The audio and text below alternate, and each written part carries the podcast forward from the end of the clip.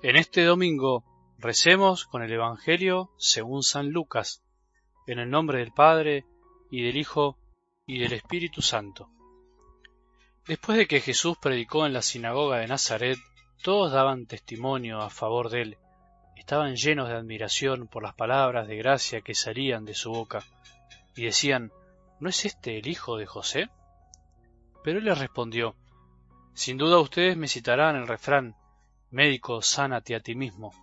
Realiza también aquí en tu patria todo lo que hemos oído que sucedió en Cafarnaún. Después agregó, les aseguro que ningún profeta es bien recibido en su tierra. Yo les aseguro que había muchas viudas en Israel en el tiempo de Elías, cuando durante tres años y seis meses no hubo lluvia del cielo y el hambre azotó a todo el país. Sin embargo, a ninguna de ellas fue enviado Elías, sino a una viuda de Sarepta en el país de Sidón.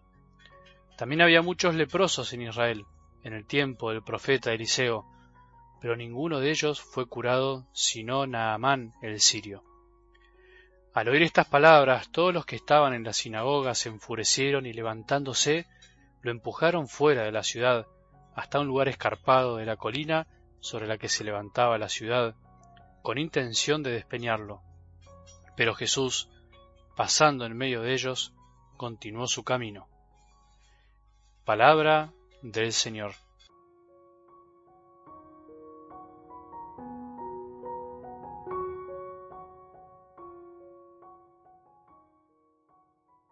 Cada domingo volvemos a disfrutar de la riqueza de la palabra de Dios, de la infinita bondad de un Dios que nos habla siempre. Y eso es para agradecerlo, siempre. No todas las personas pueden hacerlo, no todos tienen ese privilegio, pero hay algo importante que pienso que nos puede ayudar a meditar. Y es que no es lo mismo escuchar la palabra de Dios solo que en comunidad, en una celebración. El domingo pasado escuchábamos que Jesús, como de costumbre, decía, iba a la sinagoga y leía la palabra, además de escucharla. Es interesante ver que el mismo Jesús no se privó de ese privilegio. Él fue el primer oyente y nos enseñó a hacer lo mismo.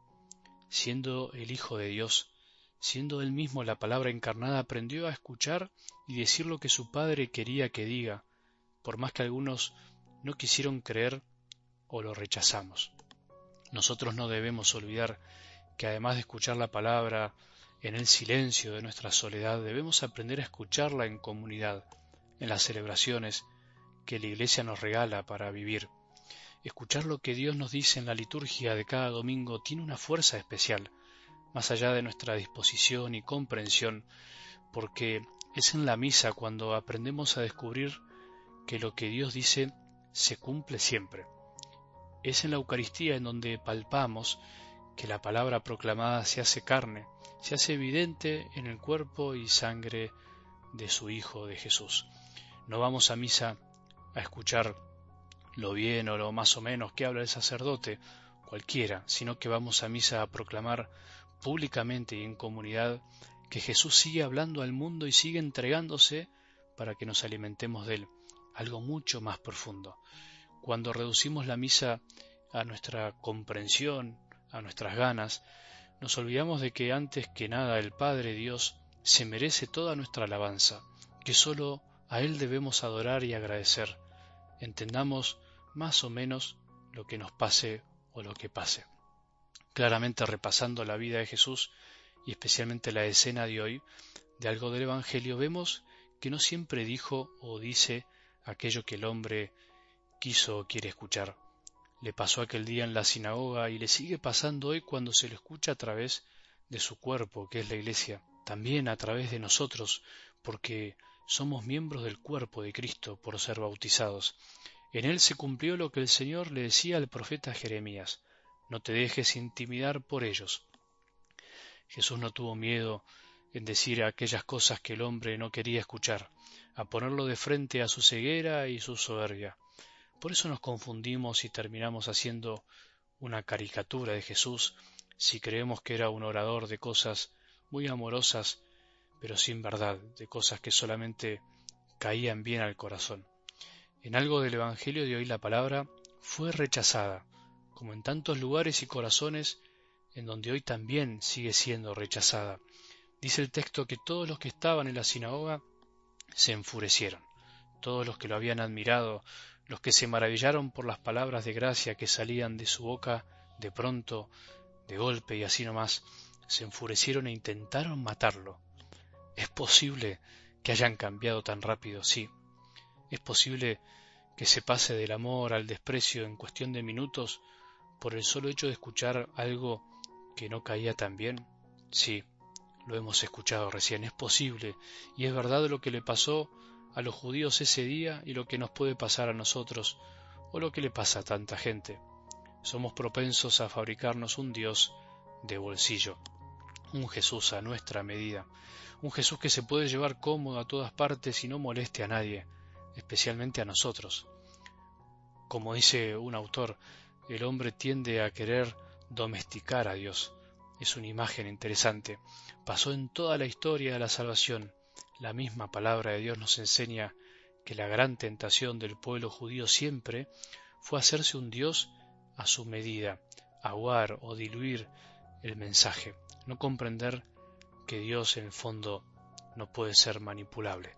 Lo mismo le pasa al pueblo de Dios, de la iglesia en este tiempo. Podríamos decir que antiguamente el hombre en eso de intentar hacerse ídolos fue un poco más rústico, más primitivo, pero hoy no estamos muy lejos. La tentación sigue vigente, pero distinto en el modo de hacerlo, es un poco más refinado y sutil.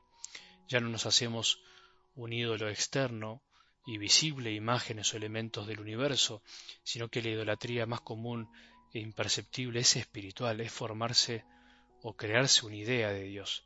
El hombre se hace su propia idea de Dios, algo necesario e inevitable, pero el peligro es que poco a poco esa idea propia sustituya a la verdadera, la realidad de lo que, valga la redundancia, realmente Dios es manifestado en Jesús. Sin embargo, ni Dios ni Jesús, o el Dios hecho hombre en Jesús, no es una idea, sino una realidad, una persona que vamos conociendo a lo largo del camino, escuchándolo en su palabra, nos guste un poco más o menos, y que en la medida que no lo escuchamos, vamos reemplazando la realidad con nuestra propia idea. ¿No es este el hijo de José? se preguntaron ese día. Sí, ese hombre sencillo fue y es el Mesías, el liberador, el que anuncia el año de gracia, de perdón, el que anuncia que los pobres de espíritu serán salvados, el que anuncia que vos y yo también necesitamos sanarnos de nuestras cegueras y de la tentación de hacernos un Dios guiados únicamente por nuestros caprichos, nuestras ideas. Dios es como es, Jesús es como es, no podemos cambiarlo y eso es una linda noticia. Que tengamos un buen domingo y que la bendición de Dios, que es Padre misericordioso, Hijo y Espíritu Santo, descienda sobre nuestros corazones y permanezca para siempre.